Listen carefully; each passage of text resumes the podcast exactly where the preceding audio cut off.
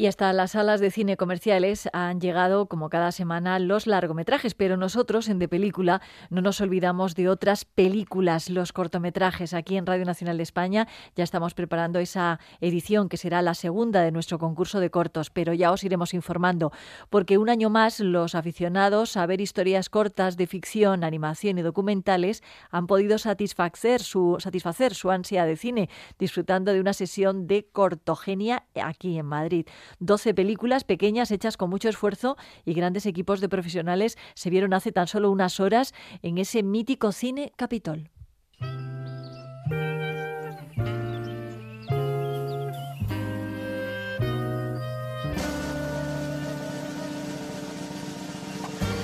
Alma de Rodrigo Blas. Tachán, al que pertenece la música de circo que escuchamos. El duelo entre la dama y la muerte, producido por Candor Graphics, y ahí está la mano de Antonio Banderas, y la entrañable Margarita. En el terreno de la animación, y nos lo asegura la productora y guionista Diana Rodríguez. Hay que ser valiente para producir el corto, porque es una pieza única, una pieza que va a ser hermosa, pero es una pieza que no encaja dentro del puzzle comercial que tenemos montado. Diana produce Margarita, Alejandro Cervantes lo ha dirigido. No sabíamos todos los problemas que salen en el cine, es como hacer un máster. Un máster corto, pero durante, bueno, corto, un año y medio de trabajo y ha sido muy duro, ha sido muy duro porque no sabíamos realmente de dirección, no sabíamos de animación full animation, que se llama, que es animación para cine, no sabemos de producción, cómo sacar el dinero, de dónde sacarlo, a qué puertas tocar. En el apartado de documentales hay propuestas muy diferentes. En un lugar del cine se encuentran, por ejemplo, Teresa Velayos y Eduardo Cardoso, que nos da su valoración. Dos muy sociales, que son luchadoras y Flores de Ruanda, y dos muy, muy personales, porque Oscar de Julián hace un documental sobre sí mismo y yo prácticamente sobre lo que más me gusta, ¿no? que es hacer cortos. Entonces son cuatro propuestas muy diferentes. ¿no? Para mí favorito es Doppelganger. Creo que es la idea más brillante que más llama la atención. Para mí, para mí. Para él, queda claro. A muchos nos gusta Flores de Ruanda, un trabajo que surge tras un paseo de David Muñoz por la página web de un festival de cine itinerante en el país de las mil colinas. Mi pregunta automáticamente es cómo les queda pues humor, ¿no? Cómo tienen humor para, para hacer esta, esta celebración de, a través del propio festival y cruzar todo el país pues mostrando películas, el buen rollo que reflejaba este festival, ¿no? Ruanda, que es un país muy pequeño, es del tamaño de Galicia, tiene 8 millones de habitantes. Todo el mundo, de alguna manera, se ha visto afectado por el genocidio, bien por, por formar parte de, de, los genocidas o bien por ser un superviviente o una víctima. Flores de Ruanda engancha y emociona. La opinión es de Fabiola Muñoz. Está muy bien estructurado, las fuentes son fantásticas, por lo tanto es un documental, señor documental, pero yo, por ejemplo, me quedo con Luchadoras. O sea, Luchadoras es una idea muy buena, es muy sintética, realmente te llama la atención, eh, la realización que tiene está muy buena y te hace darte cuenta muchísimo de la realidad que están viviendo. Adelante. En 13 minutos, Luchadoras condensa parte del sufrimiento de muchas mujeres mexicanas.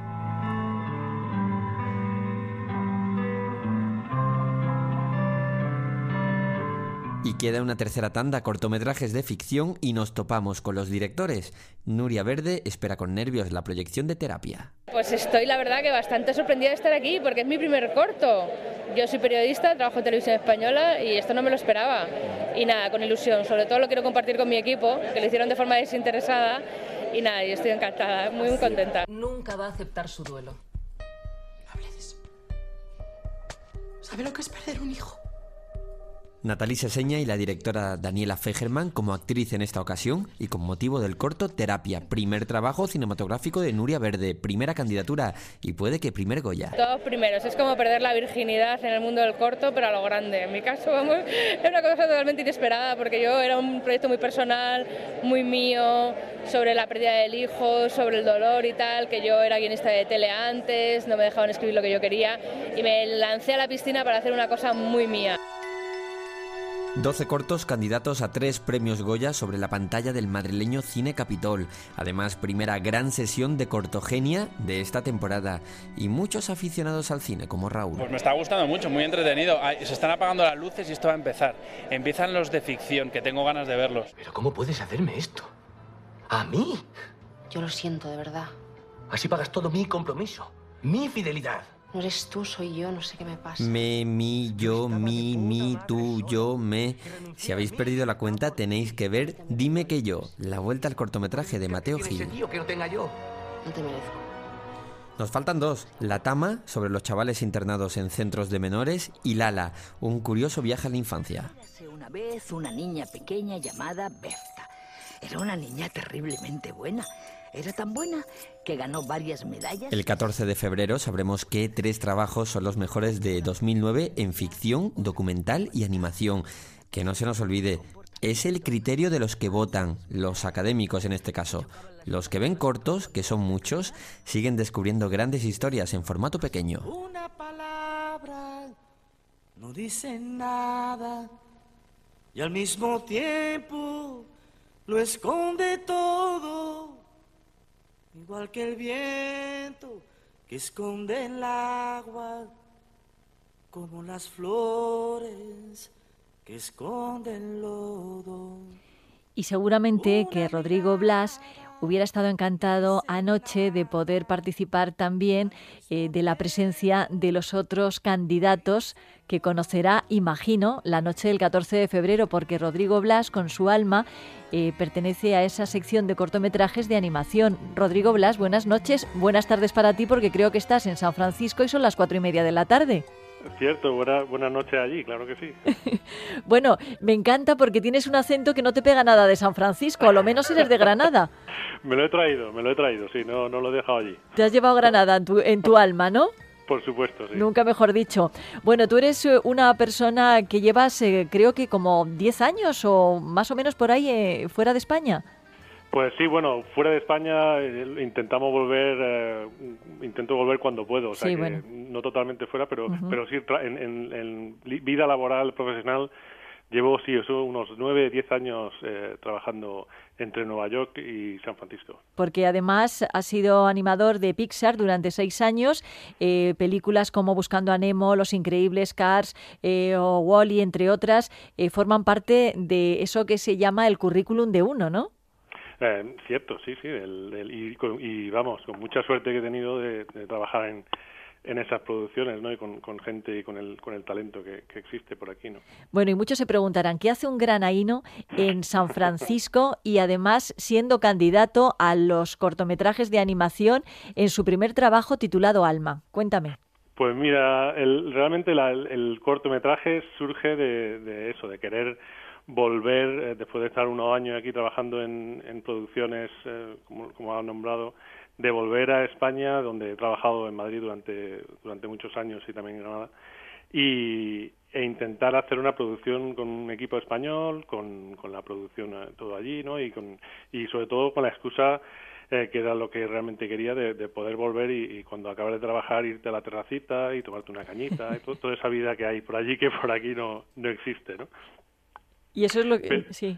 Pero, pero bueno, y ahí es como surge la, idea de hacer el cortometraje de Alma que empezamos hace unos dos, tres años y yo cogí, bueno, pedí una excedencia en el trabajo cuando estaba trabajando en Pixar.